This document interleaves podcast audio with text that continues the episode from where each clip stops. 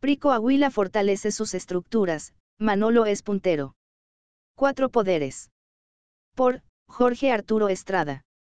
En el bando de los tricolores, el PRI Coahuila mostró buena organización en su elección de consejeros y coordinadores. Ya metidos en la guerra de las cifras anunció que participaron entre 150.000 priistas y 400.000 en ese ejercicio. Su estructura parece más sólida que la de Morena en la entidad. Está bien trabajada y atendida, el tricolor de la entidad no ha descuidado a su maquinaria.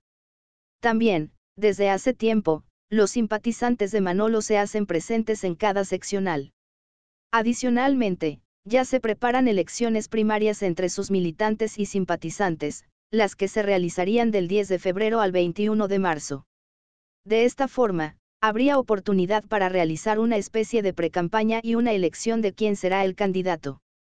Manolo Jiménez, ya está apuntado, lo que aún no se conoce es si otros calefactos como el alcalde de Torreón, Román Alberto Cepeda y Jericó Ebramou participarán. Por su parte, el PAN y el PRD ya afinan sus convocatorias para aceptar gobierno y candidato de coalición. Alito Moreno debe renunciar, ya es tóxico para el PRI.